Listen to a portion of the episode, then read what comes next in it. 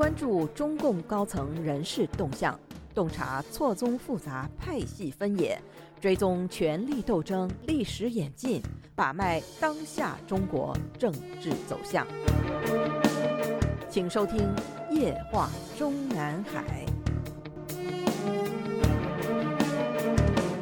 听众朋友们好，欢迎收听美国自由亚洲电台《夜话中南海》节目，我是节目的播讲人和撰稿人高鑫。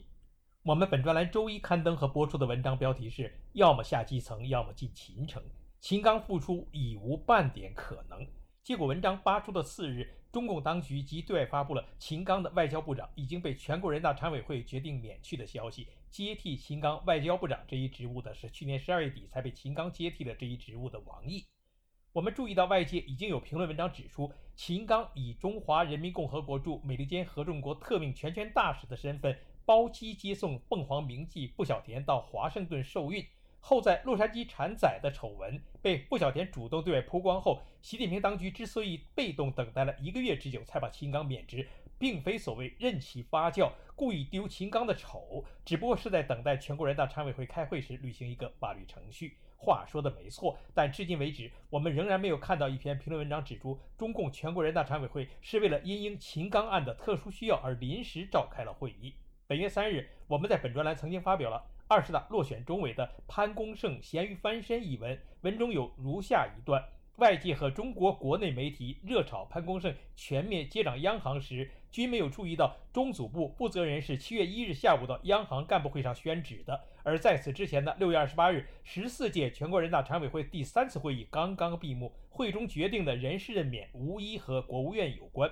按照中共。中华人民共和国全国人民代表大会议事规则，中华人民共和国全国代表大会常务委员会在全国人大闭会时行使职权。全国人民代表大会常务委员会会议一般每两月举行一次，有特殊需要的时候可以临时召集会议。常委会会议一般在双月的下旬召开，会议一般为五天左右。请听众和读者们特别关注这一段中共法规文字中的“特殊需要”四个字和常委会会议一般在双月的下旬召开这一句。正是根据如上中共法律条文，我们在七月三日撰写的如上这篇文章中断定，无论是否会在未来结束央行的双手掌制，并由潘功胜接替央行行长行政职务，易纲交出他在今年三月才被刚刚宣布连任的央行行长职务的时间。最早也要等到两个月之后，也就是今年八月下旬。由此可见，如果单单是为了决定让已经被宣布免除了央行党委副书记职务的易纲把央行行长的行政职务也交给潘功胜，本届全国人大常委会断没有必要在七月下旬临时召开会议，因为这实在不是什么特殊需要。我们在这里再强调一下，依照相关法规，本月二十五日召开的十四届全国人大常委会第四次会议本应该是八月下旬召开的。而就是因为要让秦刚的失踪尽快合法，这才为王毅和秦刚之间的一任一免之特殊需要，临时召开了全国人大常委会。而易纲的央行行长的第二任任期也因此又被减去了一个月。当然，这对易纲来说没有什么损失，反正是从潘功胜被宣布为央行党委书记的第二天，他易纲已经不再理事。央行的官网的内容清楚表明了这一点。截止前天，中共全国人大常委会宣布了中共外交部行政或者说业务首长王毅和秦刚之间的老新交替之前，我们看到的关于秦刚日后下场的分析和爆料内容，最猛的莫过于彭丽媛建议放生，习近平主张轻饶。而秦刚如今虽然被免去了外交部长职务，但仍还保留着国务委员的副国级职务。虽然没有分管任何事项，但仍然还是被一些分析人士认为是轻饶的体现。昨天在留言网上读到一篇网帖，为什么没有拿掉秦刚的国务委员？署名刀锋的作者自称是人正在贵阳旅游的翻墙者。文章说，人大常委会的决议就关于秦刚的去向使用了免除外交部长字样，并且依然保留了国务委员的职务，这就又给大家留下了无限的遐想空间。而且此次决议还涉及了其他几位部级干部的任免，这就给秦刚留下了很大的面子，弱化了事件的严重性，看起来就像是一次正常的人事任免的例行的人大。常委会决议，那几位部长起着陪绑的作用。人大常委会的决议中没有使用撤销等词汇，并且也没有撤销其国务委员的职务。这说明这件事情没有完结，也不是最终的处理。因为外交部长不是秦刚的最高职务，他的最高职务是国务委员，没有对其最高职务进行任何处理，说明这件事情还没有完，还没有做最后的评估以及最终的处理，还没有做最后的定性。比如他有没有其他方面的问题？比如他在美国发生的一些事情有没有受到对方的掌控？有没有受到政治敲诈而变节？有没有泄露中国外交战略，特别是对美战略的底牌等等？这都需要时间来完成。等对他的问题做出最后的评估之后，自然就会有一个最终的处理。届时一定会出现撤销等字样。另外，使用免除可以不给理由。如果使用撤销词汇，就必须要在公报中给出理由。这位墙内作者文中所说的公报，应该是指党内处理的中纪委和监察委的通报。顺着这位墙内网友的思路分析。我们认为外界对秦刚事件的炒作实在是有一点看热闹的不嫌事大了，特别是出自一些专指网评人的爆料内容，愣是认为秦刚和布小田两人中至少有一个人与火箭军案扯得上关系。我们对此表示谨慎的怀疑。同时，笔者也承认，虽然外界关于布小田是双面间谍的说法，其实没有什么具体证据。但布小田本人供职于中共隐蔽战线是毫无疑问的，相信这一点并不需要任何证据，因为中共政权的驻外记者没有不身兼特殊使命的，无论他或者他的工资是由国安系统直接支付，还是由其表面记者职务所挂靠的在册媒体支付，这并不重要。至于秦刚，已经有外界媒体因为他的。国际关系学院国际政治系国际政治专业毕业的专业背景，而指证他是中共政权的职业特务出身。简单介绍一下，这个简称“国关”的北京国际关系学院创建于1949年，当时还叫外交知识和外交事务培训班，归臭名昭著的中共中央社会部领导。一九五零年改编为外事干部学校。一九五五年，臭名更加昭著的中共中央调查部成立之后，这个外事干部学校划归为中共中央调查部领导。一九六一年，该校与县外交学院合并，更名为外交学院分院。不久，外交学院分院，也就是原外事干部学校部分，又从外交学院分出，以此为基础扩建为中共中央调查部直属的国际关系学院。您现在收听的是自由亚洲电台夜话中南海栏目，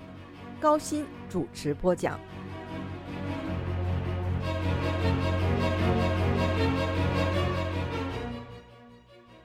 按照维基百科的介绍，北京的这所国际关系学院当前的隶属关系并不明晰，有官方文件提及该学院隶属于中华人民共和国国家安全部，民间亦有此观点。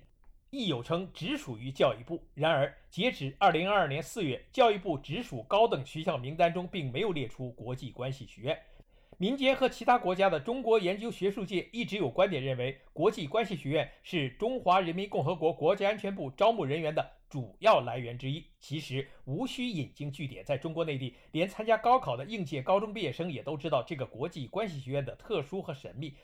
但准确的来说，这个国际关系学院和它的分支公开挂牌为国家安全部直属干部学校的江南社会学院，还是多少有些区别。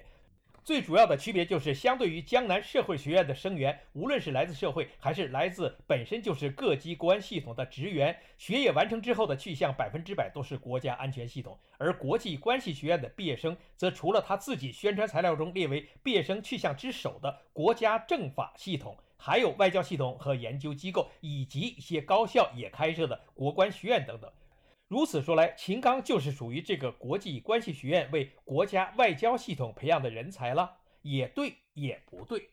说也对，无需过多解释。秦刚毕竟已经做到了外交部长这一外交系统的最高位阶了。说不对，是因为秦刚大学二年级入党之后，更进一步积极要求进步。一九八八年毕业分配之后，就直接进入了北京外交人员服务局担任中文秘书。此时很可能是直接受雇于北京市国安局。有兴趣的听众和读者可以上网查阅一下这个北京外交人员服务局的内容介绍。它号称是外交部直属单位，内部只简称它为服务局。如果你进入外交部网，却找不到它的踪影。外交部网站上介绍的它的直属的局级机构之一服务中心和这个外交人员服务局完全不是一回事情。前者是为外交部自己和他的驻外机构后勤服务的，所以名称更应该是外交部后勤局；而后者则是专门服务同时管控北京的各外国使领馆的。其中服务的部分，公职人员均是外交部和一些政府的非隐蔽战线的机构的雇员，而管控的部分则隶属于北京市国家安全局，其中相当一部分集中在该服务局给外国驻京使馆提供的中方雇员里。相信本文的读者和听众，即使没有过在外国驻华大使馆或者驻华记者站有过任职经历，也应该从对中共政权的常识了解中体会出这一点。这就是为什么这个北京外交人员服务局历史上曾经多次变更上级部门，有时是号称外交部直属，有时又是对外介绍由外交部和北京市政府共管。这里的北京市人民政府实际上就是北京安全局，而秦刚。一九八八年国关毕业之初进入这个外交人员服务局，很可能是以北京市国家安全局的秘密雇员身份进入的。所谓中文秘书的职位，没有可能是为该局的办公室或者局领导设置的，而是为某外国驻北京使馆设置的。也就是说，当年国际关系学院毕业后的秦刚，十有八九应该是以某外国驻华使馆被北京外交人员服务局提供的中文雇员的身份，开始他对中共政权的效命生涯的。维基百科对秦刚的介绍内容是：一九八八年毕业于国际关系学院，被分配到北京外交人员服务局担任中文秘书。一九九二年进入中华人民共和国外交部，历任西欧司随员、三秘等等。没错，这个秦刚从一九八八年毕业于国际关系学院开始的前四年是服务局的中文秘书，进入外交部的时间是一九九二年。至于为什么会从隐蔽战线的特工转为公开身份的职业外交官，并不难理解。中共外交部、中联部和国家安全部，以及过去的中共中央调查部，甚至军方的总参二部、三部和总政联络部，从来都是你中有我，我中有你，相互之间人员隶属的调配再正常不过。中共驻外使领馆的职员，事实上分为外交部和非外交部派出的两大部分。非外交部直接派出的有来自商务部的、来自教育部的、科技部的等等，身份都较为公开。另外也还有来自总参二部和三部的，以及国安部的，真实身份就要保密了。至于秦刚，当然是属于外交部派出的。虽然包括前中共驻美国大使秦刚在内的所有的中国驻外使领馆的外交部派员，在公开外事活动之外，也必须从事见不得人的勾当。但在整个中共外交部的驻外高级外交官里，像他秦刚这样职业特工出身者似乎并不多见。再分析下来，虽然秦刚在担任驻美大使期间肯定已经不是职业间谍了，但他对不小田的凤凰铭记包装之下的秘密身份应该比谁都清楚。如此说来，他秦刚和不小田在美国产下一个小小美国公民一事。除了令他秦刚背负上了严重违反党纪党规和国家的外事纪律的违纪罪名是毫无疑问的，而同时也严重触犯了中共隐蔽战线的重要行规。台湾的明居正老师日前在台湾著名主持人陈宁官女士的《年代向前看》电视节目里分析了中共间谍系统有一条内规，即不可以跨界交流，即这条线的间谍不可以和另一条线的间谍有来往。所以，即使傅小田不是双面间谍，只是单面，秦刚也犯了一条轻罪，即跨界交流。其实，在中共隐蔽斗争战线里，早就有间谍和间谍不能搞破鞋的调侃说法。因为无论是过去的中共中央调查部，还是如今的国安部，对其内部人员的严格纪律限制之一，就是严禁内部人员相互发生婚外情。岂止是婚外情，即使是未婚男女之间发生恋情，也都要组织安排或者组织批准在先。